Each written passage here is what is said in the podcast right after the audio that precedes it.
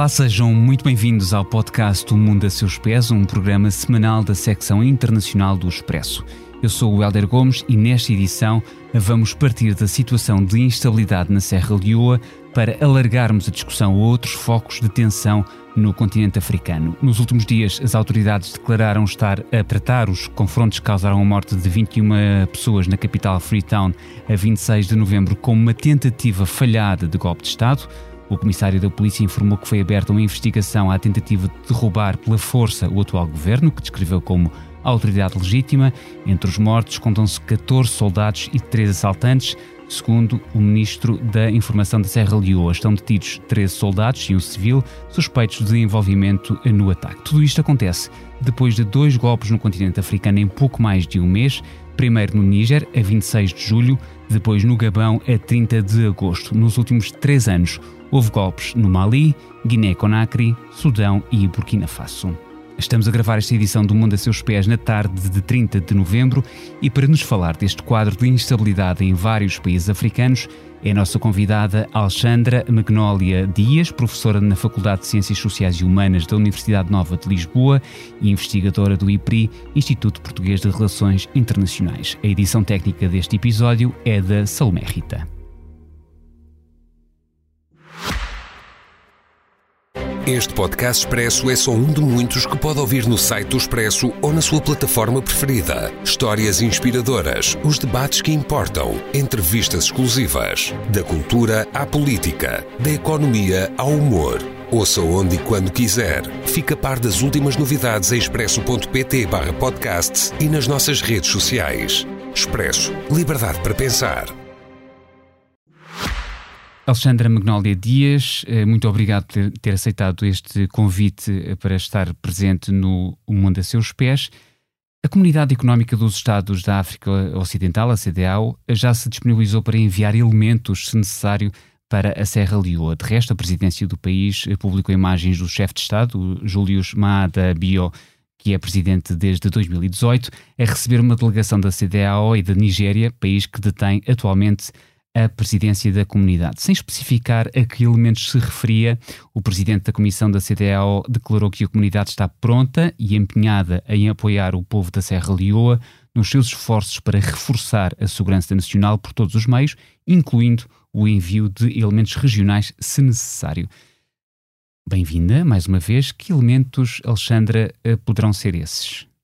Muito obrigada por este convite para estar aqui hoje uh, a tentar uh, refletir consigo em torno de todos os desafios de segurança que uh, temos estado a ver desenrolar desde 2020 a esta parte e que culmina então agora, desde a, a recém-eleição do novo presidente da Nigéria, que assume as funções de presidência da CDAO em julho de 2023, e Bolo Tinubu, quando chega à presidência da CDAO e um pouco para contrariar esta impunidade face ao regresso dos golpes de Estado como forma de tomada uh, de poder, uh, promete que vai então levar a cabo uh, um conjunto de medidas mais um, que, que, venham a ter efeitos de repelir um, as mudanças inconstitucionais de governo. Neste caso, uh, a situação é uh, complexa. Um, recordo também que em outros golpes de Estado anteriores houve uma forte resistência aos ímpetos intervencionistas da CDAO.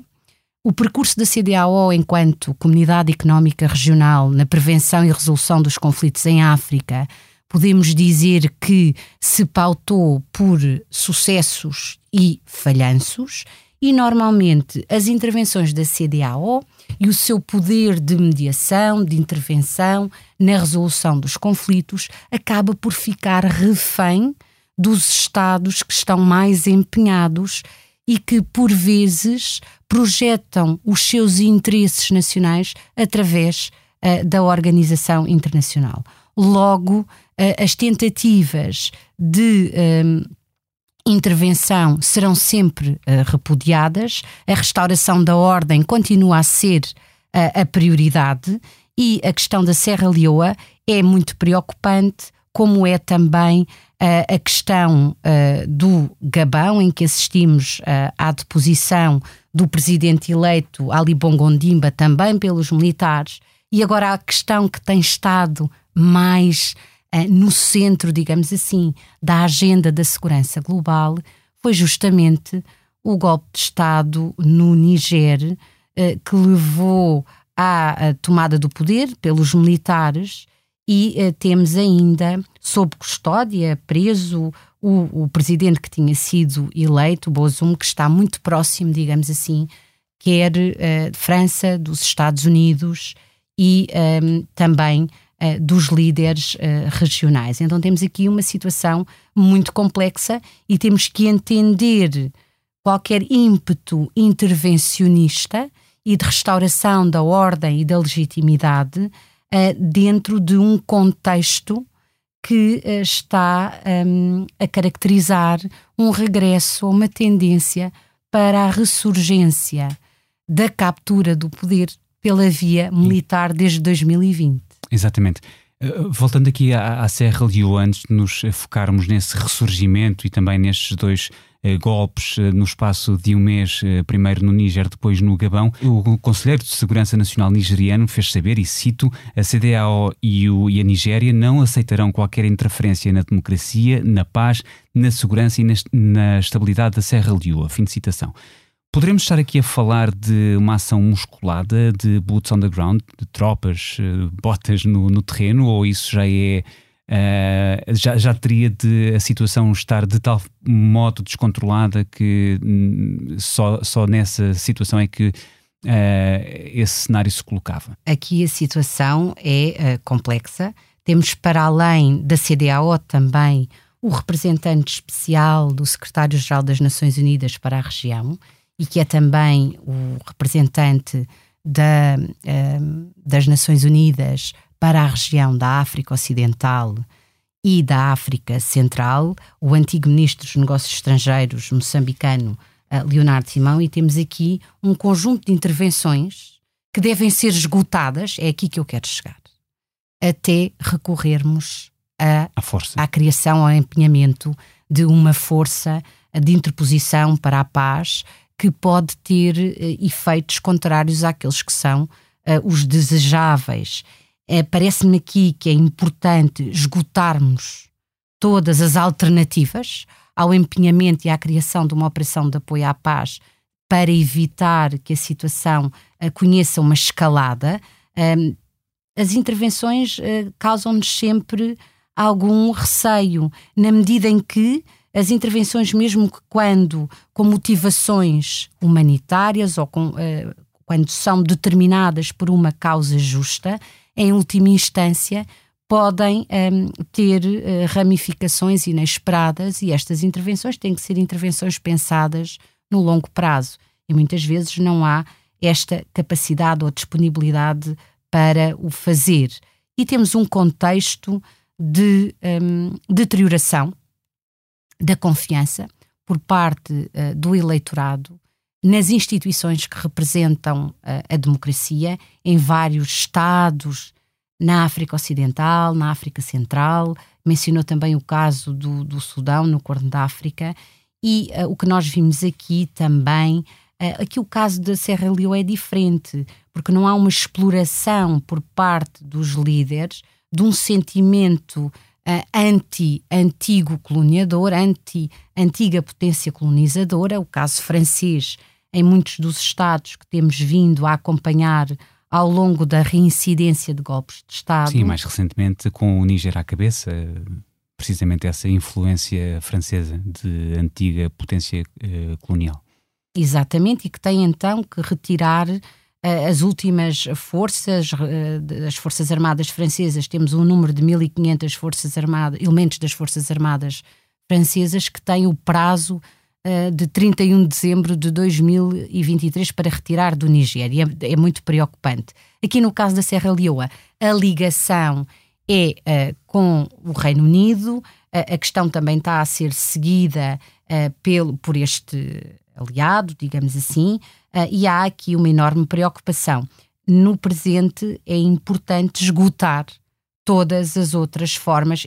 Esta é uma tese que eu estou a avançar, não quer dizer que seja a opção mais consensual, não quer dizer que também reflita aquela que foi a orientação do uh, presidente recém-eleito, uh, recém que está a dirigir a CDAO, o presidente nigeriano, desde que chegou uh, ao poder, que quer garantir que a CDAO tem um papel um, de reforço da punição de tomadas de poder pela via da força e que revela esta, este deteriorar das relações entre civis e militares e a não subordinação dos militares ao poder uh, dos civis. Muito bem.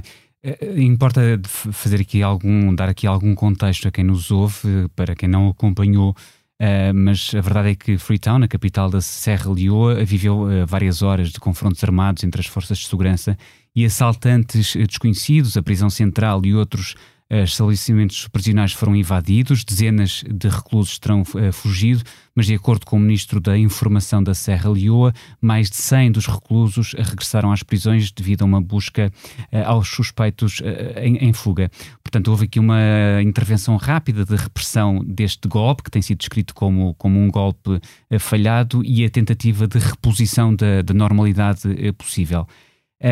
Temos também a informação de que entre 32 hum, homens e duas mulheres classificados como fugitivos estão soldados no ativo e reformados, portanto, na reserva, agentes da polícia e civis, portanto, é um, uma composição bastante heterogénea. Um, e um comunicado da polícia promete uma bela recompensa a quem, a quem uh, fornecer informações que levem à captura, à captura destas uh, mais de 30 pessoas. Depois há também a dimensão política. A situação política na Serra Leoa tem-se mantido tensa desde junho, portanto, não é exatamente de agora, a altura em que o presidente Bió foi reeleito. Os observadores internacionais condenaram incoerências e uma falta de transparência na contagem dos votos, bem como atos de violência e de intimidação à, à época da, da realização de, destas eleições. E logo em agosto, alguns soldados foram até presos e acusados de planearem um golpe contra o presidente.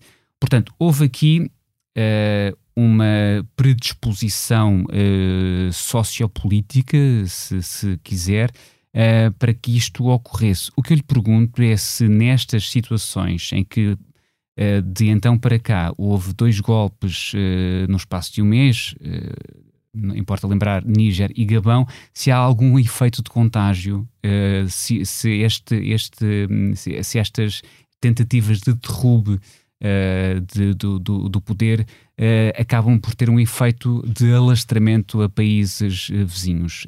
pode ter estes dois acontecimentos no Níger primeiro e depois no Gabão podem também ter deixado um lastro que ajudou a que, porque as eleições foram, foram já há alguns meses e só agora é que tivemos este levantamento, esta tentativa de derrube do presidente reeleito toca num aspecto fundamental que é o efeito de contágio, mas é importante também salientar que cada golpe de Estado vai refletir um, uma relação específica entre o Estado e a sociedade. O que é que há de comum? Há de comum, esta região é uma região que é caracterizada por uma enorme, ou que foi caracterizada por uma enorme incidência de golpes de Estado. Uh, por outro lado, temos aqui um elemento que é comum, a erosão de confiança nas instituições uh, que representam a democracia.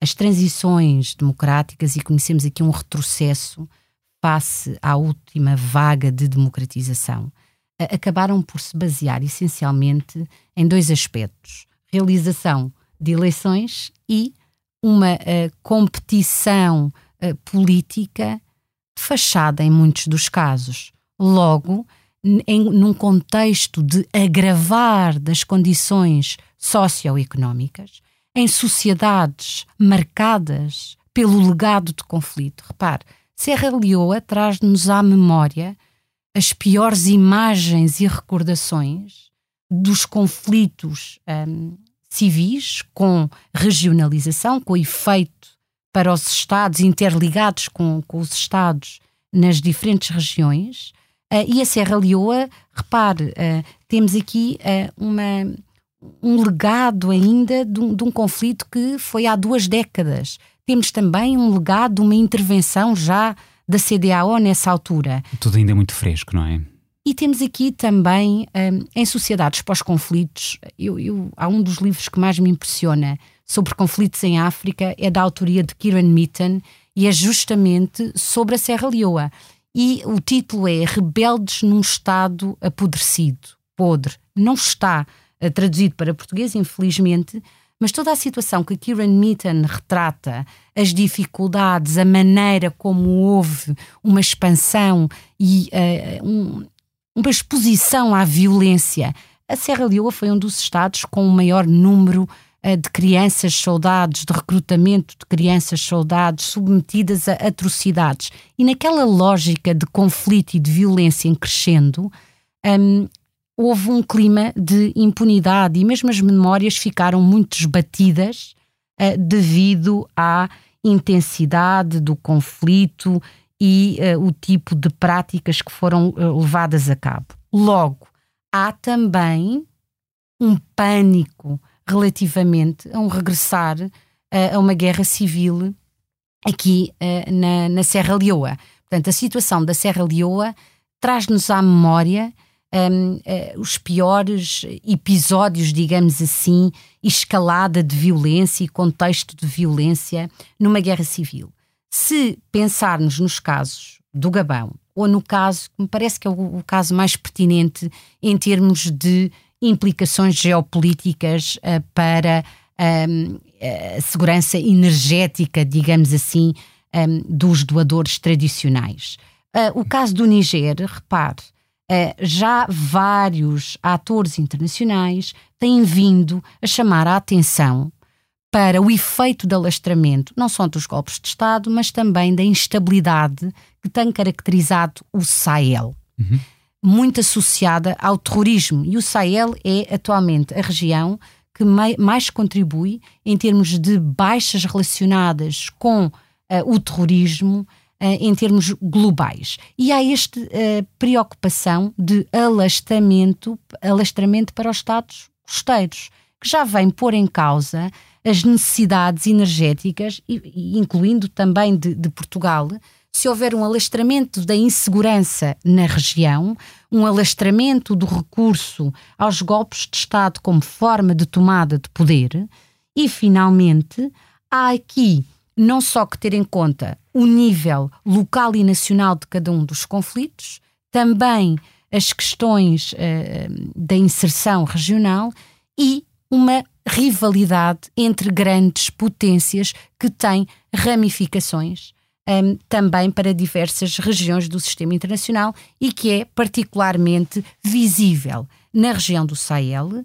No caso do Niger, também temos aqui o, o caso do Niger insere-se naquela região de incidência de uh, organizações, movimentos militantes islamitas que têm perpetrado ataques terroristas entre Mali, Burkina Faso e Niger. E o Niger tem aqui uma importância uh, acrescida pelo facto de ser um produtor de urânio. Sim. E o urânio é escoado, o Niger é um Estado landlocked, sem acesso direto ao mar, não ao é? mar, não é? E uh, aqui o alastramento para os Estados costeiros, o urânio uh, chega então uh, aos mercados internacionais pela via do Benin, dos portos do Benin.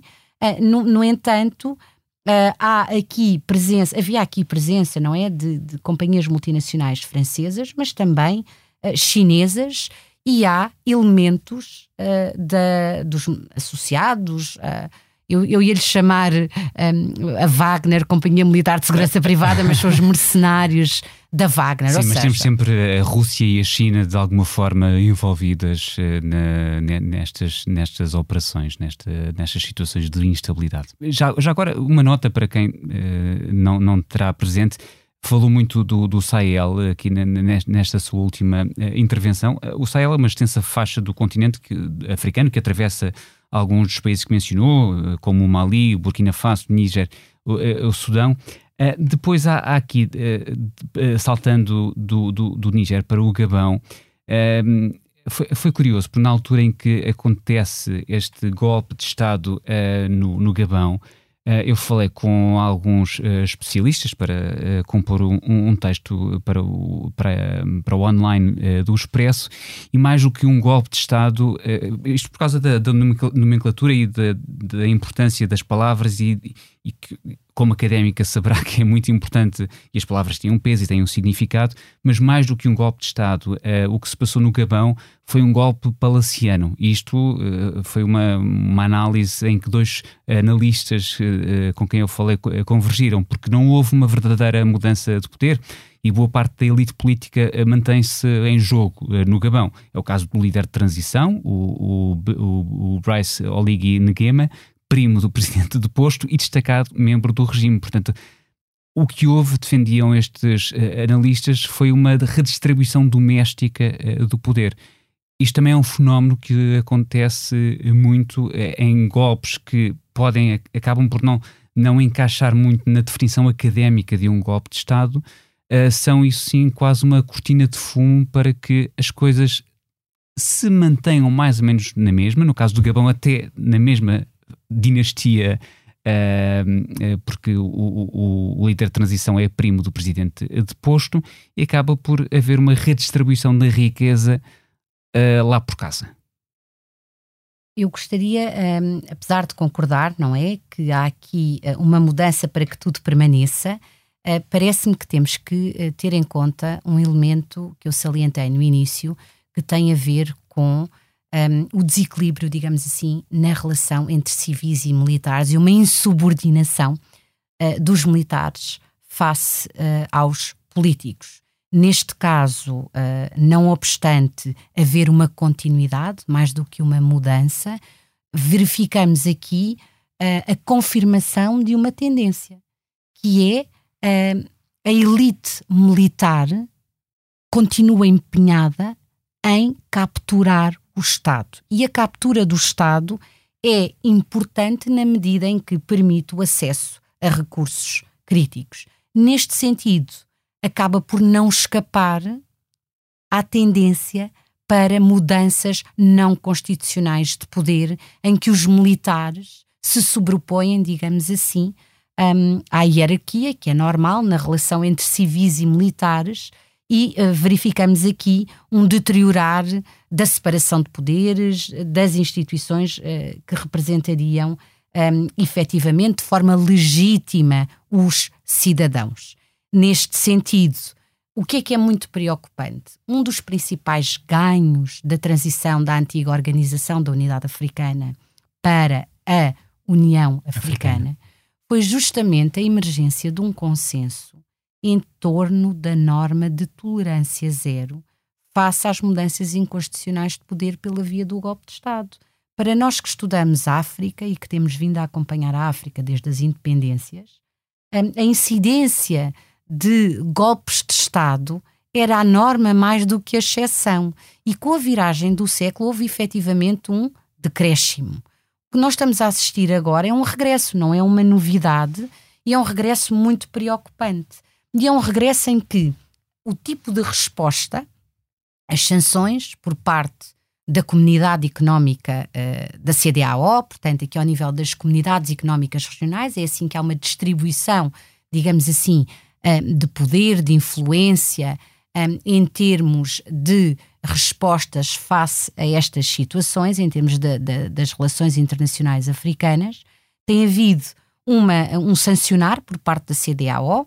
Em termos do Niger, houve ali alguns ímpetos mais intervencionistas que foram travados de imediato pelos líderes uh, militares do Mali, do Burkina Faso, e uh, os novos líderes uh, do, do, do, do, Niger, e foi justamente logo a seguir ao golpe de Estado no Niger declaram que qualquer intervenção no Niger seria tida como uma declaração de guerra contra um, ehm, o Mali ou contra o Burkina Faso e celebram depois em setembro um, um pacto, uh, a Aliança dos Estados do Sahel, em que uma agressão, a agressão contra um uh, será tida como uma agressão contra uh, qualquer um dos aliados. Quase um bocadinho à semelhança do artigo 5 da, da, da NATO, não é? Da, uma agressão a um Estado-membro é, terá de ser entendida como uma, uma agressão a, a, todos e, portanto, terá de haver uma ação concertada de, de intervenção, de resposta de todos os Estados-membros.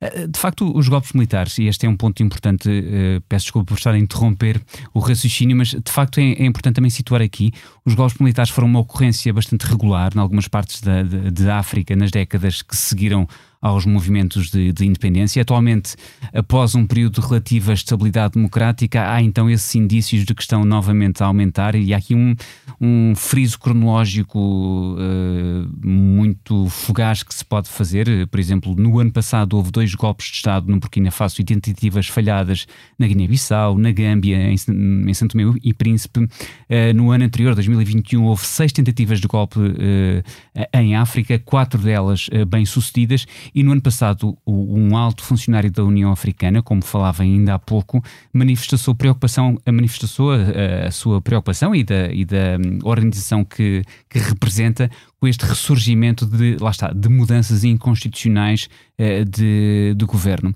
Aliás, uma. Uh, uma preocupação que o próprio secretário-geral da, das Nações Unidas, António Guterres, também uh, partilha uma vez que eh, ainda em 2021 afirmou que os golpes militares estão de volta, acrescentando eh, António Guterres que as divisões geopolíticas estão a minar a cooperação internacional e está a instalar-se um sentimento de impunidade. Isto bate tudo, mais, bate tudo certo com aquilo que tem vindo eh, a dizer. Portanto, nós temos, por um lado, uma, uma organização internacional como as Nações Unidas, cujo secretário-geral uh, alerta para isto uh, há dois anos. Temos uma organização regional como a União Africana que também uh, coloca o foco muito nesta, nestas, neste ressurgimento de golpes militares. O, o, que eu lhe pergunto é: vamos continuar? Com certeza que não tem nenhuma bola de cristal, não tem poderes de adivinhação, mas por, por, tendo em conta este cenário, vamos ouvir ou vamos continuar a ouvir falar de golpes ou tentativas de golpes uh, no próximo ano, uma vez que já estamos quase em registro de balanço deste. Uh, prevê-se que há ali, há ali focos de instabilidade em potência que podem depois degenerar em tentativas de, de golpes? Ou seja, há aqui um, um, conjunto de hotspots ou de situações um, eh, que uh, claramente uh, tem algumas das características que nós acabamos por identificar nos casos em que assistimos um, à eclosão de, de golpes de Estado. Um, eu gostava também de salientar que desde 1950 até 2000, em África, registaram-se 200 tentativas de golpes de Estado uh, ou uh, golpes de Estado que tiveram sucesso. Ou seja, tínhamos uma média de 4 golpes de Estado por ano. Quando chegamos ao golpe de Estado no Níger, o que é que nós verificamos? Verificamos que é o sexto golpe de Estado. Nós tivemos dois golpes de Estado no Mali, 18 de agosto de 2020, 24 de maio de 2021. Portanto, também há aqui fações dentro dos militares que não chegam a acordo e acabam depois uh, por se desentender e há uh, um novo golpe de Estado. No caso do Burkina Faso, também tivemos dois golpes de Estado, o primeiro 24 de janeiro de 2022 e depois um em setembro de 2022 desta, desta feita, liderado pelo capitão Ibrahim Traoré, a Guiné-Conakry, como já tinha, já tinha mencionado, e finalmente chegámos aqui na África Ocidental, ao sexto golpe de Estado, a 26 de julho, no Niger. O que é que temos que ter em conta para uh, percebermos que estamos aqui perante uma tendência e reproduzindo as palavras que citou do secretário-geral das Nações Unidas, António Guterres, um clima de um, impunidade. Um, há uh, dois fatores que me parece importante salientar. Temos aqui um conjunto de líderes que estão a explorar uh, algumas clivagens que existem na sociedade, nomeadamente aquele sentimento anti-francês, anti-antiga potência colonizadora, para uh, efeitos de conquista de poder, vão então recrutar apoios tentar um, justificar as suas intervenções com base nesse ressentimento face à antiga potência colonial. Mas onde é que está a origem desse ressentimento? Não pode estar só no período colonial. Onde é que ela tem que ser colocada? num instrumento militar como única forma de combate ao terrorismo. Não nos podemos esquecer da intervenção falhada na Líbia, que, contrariamente àquele, àquela que teria sido a orientação dos líderes da União Africana, foi muito para além da criação de uma no-fly zone, conduzindo à deposição e morte do líder Gaddafi. Uhum. E essa um, mudança na Líbia não foi a causa da instabilidade e da insegurança em crescendo no Sahel, mas indiretamente contribuiu então para uh, uma cada vez maior proeminência dos grupos um, militantes islamitas uh, na região. E repare, um, quando há um falhanço em termos de resposta a esta insegurança em crescendo, uh, combinado com os efeitos de uma pandemia da Covid-19, os efeitos também da uh, guerra uh, entre a Rússia e a Ucrânia e invasão em larga escala uh, da Ucrânia pela Rússia. Já não mencionando o conflito atual entre Israel e Hamas, nós não temos uma terceira guerra mundial, mas temos, e vou aqui utilizar o título de um artigo muito interessante de Paulo Post, temos o um mundo em guerra. E nesta região em que há uma forte instabilidade, em que a insegurança está em crescendo, com perigo de ramificações para os Estados costeiros. As um, respostas têm que ser repensadas. A, a resposta militar unicamente não vai contribuir para uh, mitigar, digamos assim, esta tendência que uh, está em crescendo e que está para continuar, eh, mesmo havendo intervenções mais eh, robustas, com empenhamento de, de, forças e de efetivos enquadrados em operações de apoio à paz, as causas estruturais continuam. Não, essas causas estruturais eu queria aqui chamar uh, à conversa um estudo realizado, um estudo uh, que, que, certamente conhecerá, realizado por dois investigadores uh, americanos, o Jonathan Powell e o Clayton Tyne, que este estudo identificou essas mais de duas centenas de hum, tentativas de, de sublevações, de golpes em África desde a década de 50, sendo que cerca de metade destas tentativas foram uh, bem-sucedidas.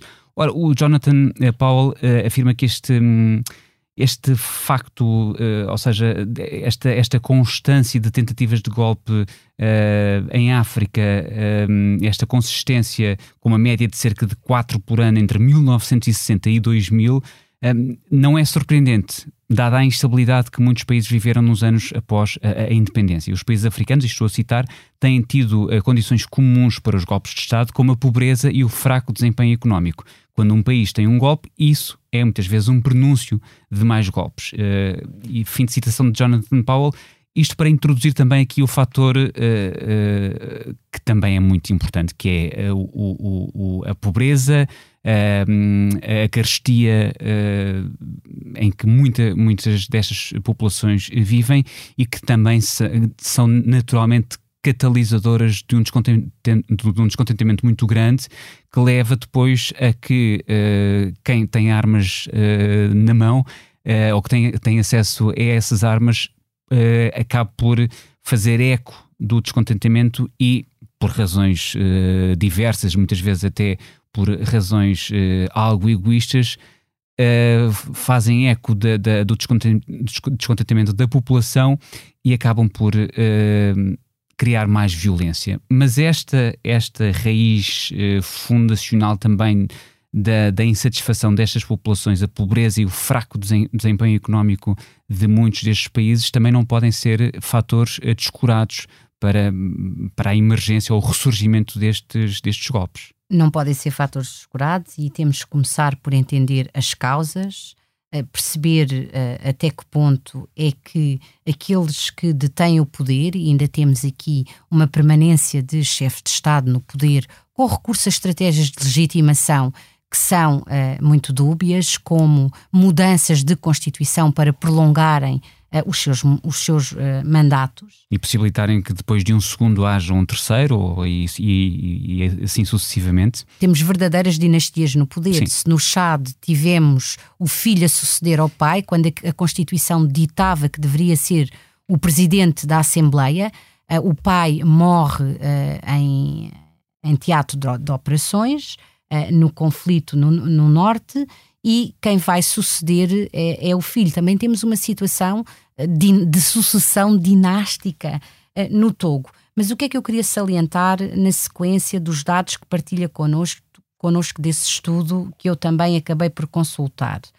Um, os dados são de 1950 a 2000. Na viragem do século, houve uma evolução positiva.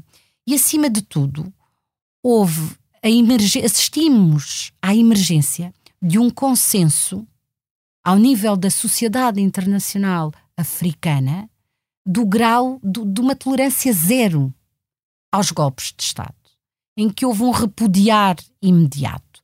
Qual é o elemento então, qual é a, a, novidade? Entre 2000 e 2020 assistimos a tentativas de golpe de Estado. No entanto, a resposta foi eficaz.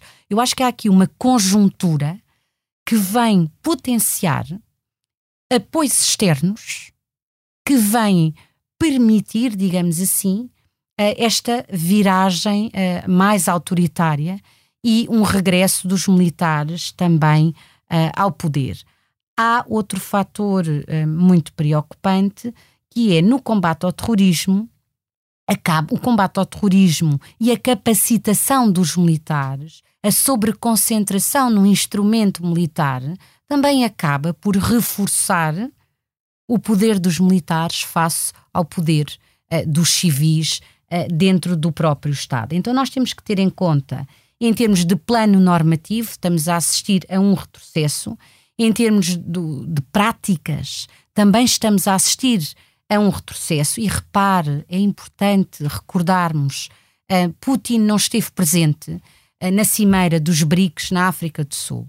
Mas em julho houve uma cimeira em São Petersburgo e os recém-líderes de muitos destes Estados estiveram presentes em São Petersburgo. Logo, a possibilidade que é oferecida a estes uh, líderes ilegítimos, uh, militares, que não têm legitimidade sagrada na, na, realização de eleições, de beneficiarem de apoios das potências emergentes, ou das e neste caso a Rússia, é um, um Estado com uma forte influência em África que tem um legado de legitimidade pelo apoio que a antiga União Soviética um, ofereceu. A, aos movimentos de independência, exatamente. E nós verificámos aqui, em termos uh, das uh, resoluções que tinham que ser votadas para repudiar, para condenar a violação do direito internacional, a violação da soberania e da integridade territorial da Ucrânia por parte da, da, um, da Rússia, verificámos aqui uh, uma forte abstenção, uh, que foi, de certa forma, tomar de surpresa, digamos assim, os, os doadores uh, tradicionais. E um, não só a maior presença da Rússia, a presença da China, que é efetivamente aqui um dos atores fundamentais para nós entendermos também esta deriva uh, autoritária uh, em África uh, e cada vez a maior contestação aos ditos doadores tradicionais, não nos podemos esquecer que há também um outro conjunto de potências emergentes em que o ascendente moral não é apresentado como condição sine qua non das relações um, de cooperação entre estes Estados. Temos potências emergentes com forte presença em África, sublinho aqui uh, a Turquia, as próprias monarquias do Golfo, uh, que são uh, realmente determinantes em termos das possibilidades que estes líderes têm de continuar a beneficiar de apoios externos, não obstante a alienação, digamos assim, dos seus parceiros tradicionais e dos, dos doadores tradicionais. Logo, há aqui também uma contestação às intervenções lideradas pelo dito mundo ocidental, quer ao nível da União Europeia, quer ao nível dos Estados-membros da União Europeia, quer um, ao nível dos Estados Unidos. E é aqui que temos que pensar também em termos de resposta que pode ser encontrada uh, ao nível das Nações Unidas e da União Europeia e mesmo Portugal, como é que está a, a posicionar-se face à ressurgência de golpes de Estado em África? Na Guiné-Bissau também houve uma tentativa, mas aí é muito contestada essa tentativa de golpe de Estado. Até que ponto é que não é orquestrada, até que ponto é que se tratou efetivamente, como também acontece, aconteceu na Gâmbia também, uma tentativa de golpe de Estado que um, é muito diferente dos restantes casos que estamos a debater aqui hoje. É uma encruzilhada muito preocupante. Eu queria introduzir aqui um, um outro ponto uh, de análise. Uh, a conversa vai muito interessante e, e o tempo está a esgotar-se, mas uh, nós, de facto, entre 2000 e 2020 tivemos um período de acalmia. Ali a meio, portanto, em 2010, 11, tivemos a chamada Primavera Árabe. Estamos a falar de uma região, portanto, Médio Oriente e Norte de África. Também houve ali um, um Uh, o, o, o, rastilho uh, começou na, na Tunísia, como, como sabe, depois houve um, também um processo de alastramento de contágio, lá está, como falávamos ainda há pouco, um, e, e, e, na verdade, no saldo que se pode fazer de, dos, deste, destes movimentos em vários países da, daquela região do Médio Oriente e Norte da África, um, não é um saldo uh, muito uh, positivo. Um, o que, o, o que me leva a colocar-lhe esta questão. Então, estamos aqui a meio deste período de acalmia com revoltas populares. Portanto, revoltas que emanam da, da sociedade civil. É importante não esquecer que o, o, o, rastilho começa com um vendedor desesperado tunisino, ainda no final de, do ano de 2010, que se imola, hum, portanto, incendeia-se porque uh, o Estado não, não deixava que ele vendesse, uh, fizesse um comércio informal de rua, que era o sustento da sua família. Portanto, as revoltas populares contra ditadores de longa data, como o caso do, de Ben Ali na Tunísia, proporcionaram também, abriram aqui uma, uma, uma brecha, uma oportunidade para o regresso dos golpes de Estado em África? Eu penso que um, todos acabámos desiludidos com a, a, promessa das ditas primaveras árabes, com a capacidade de mobilização uh, através das redes sociais, com os protestos de rua que nós conhecemos uh, desde a Tunísia ao Egito e uh, mais recentemente, e temos agora o Sudão numa guerra civil, envolvido numa guerra civil, e o movimento social que se gerou em Khartoum e que levaria à deposição de Omar al-Bashir, acabou por ser capturado pelos militares. Os militares acabaram por fazer parte do tal governo de transição, mas a uma dada altura assistimos em o 24 de outubro de 2021 a um golpe de Estado em que os militares vão tomar as rédeas do poder e, mais recentemente, devido a desentendimentos entre o, o chefe de Estado-Maior das Forças Armadas, uh, o general Alborane, e aquele que era o líder da Força de Apoio Rápida, mais conhecido por Emeti, uh, assistimos à eclosão de uma guerra civil com efeitos devastadores uh, para uh, os civis, e temos aqui uh, um reacender das piores memórias do genocídio em Darfur dois, de 2003 a 2005. O que é que nós verificamos? Verificamos que um, nas, uh, nos contextos em que não houve uma capacidade de organização por parte da sociedade civil, os militares acabariam por voltar a controlar a situação. Tal foi o caso no Egito. Que daí possamos estar a assistir a uma brecha para o regresso dos militares, eu não, não me parece que seja a explicação mais lógica. Acho que há aqui uma confluência de fatores. Há um aumento da conflitualidade em termos da sociedade internacional.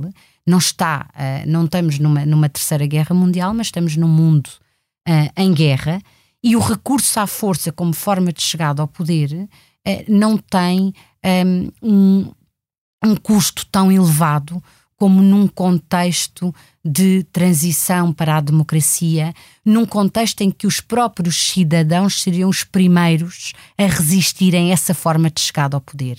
Estes militares que estão a recorrer à força para chegar ao poder estão a fazê-lo ao arrepio da incapacidade dos líderes eleitos de darem resposta aos direitos socioeconómicos, direitos civis que não tenham correspondência em termos da melhoria das condições de vida. E aqui, quando falamos em melhoria de condições de vida, estamos a falar na capacidade de garantir uma vida com o mínimo de dignidade. dignidade. É muito distinta a, a, situação e o nosso ponto de partida. Também temos que recordar que muitas destas sociedades são sociedades que estão a sofrer de forma mais direta os, os impactos das alterações, alterações climáticas. Não é, é uma sempre, causa. É sempre muito importante lembrar esse ponto, sim.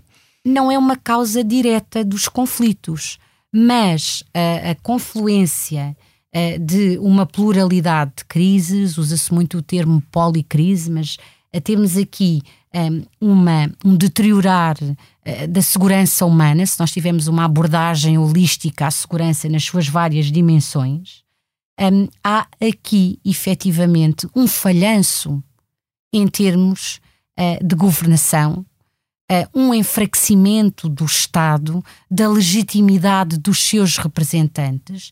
E apesar dos estudos levados a cabo pelo barómetro africano Afrobarometer e também pela Freedom House, a maioria dos cidadãos ainda ser favorável ao um, regime democrático como forma uh, de governo, há cada vez mais um, uma perda de confiança e uh, uma aceitação. De uma mão mais pesada e autoritária.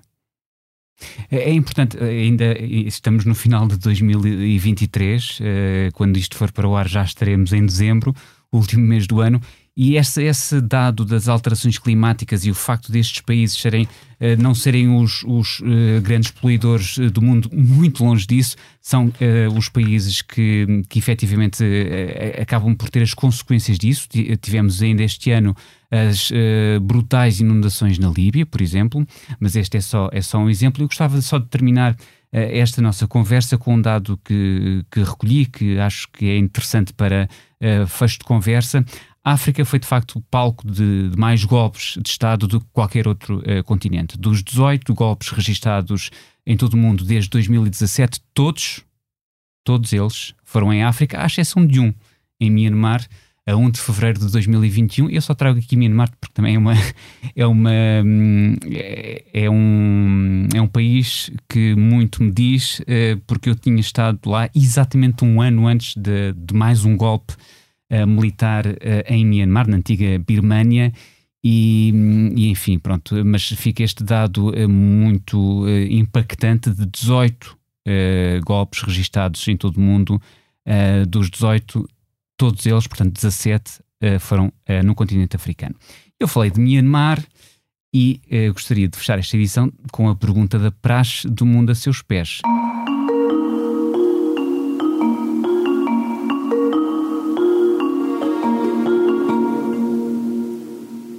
Gostaria de voltar a Myanmar, porque já lá vão alguns anos que não põem lá os pés, uh, mas uh, se neste momento pudesse viajar para qualquer parte do mundo, para onde é que iria e porquê? Eu sou tão previsível, não me faça essa pergunta. Digo sempre que quero ir à Etiópia.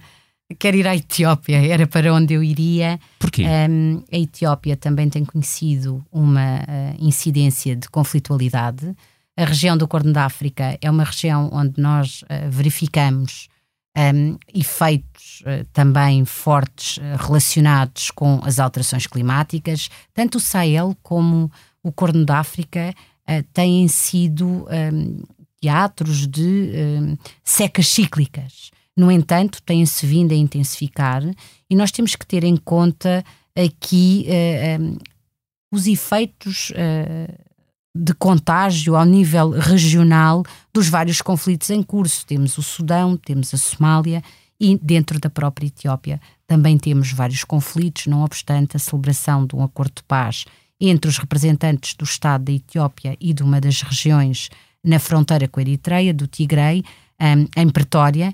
Uh, no entanto, há conflitos na região do Oromo, há conflitos na região de Amara e a Etiópia é um Estado de 110 milhões uh, havendo aqui uma propagação da violência e não sendo encontrada uma resposta a estes vários focos de conflito, é uma situação de veras preocupante e o, mais, o, o que mais me preocupa é também a sede da organização uh, continental uh, da União uh, Africana. Logo, parece-me que era o meu destino de eleição, mas não certamente para as regiões onde, está, onde estão a decorrer os, os conflitos. Muito bem, de viagem, pelo menos mental, marcada para a Etiópia. Uh, Resta-me agradecer a Alexandra Magnólia Dias, professora na Faculdade de Ciências Sociais e Humanas da Universidade Nova de Lisboa e investigadora do IPRI. Obrigado também à Salomé Rita e ao João Martins pelos cuidados técnicos e obrigado a si que nos escuta todas as semanas. Na próxima segunda-feira haverá um outro episódio do Mundo a Seus Pés com outros protagonistas e assuntos. Até lá.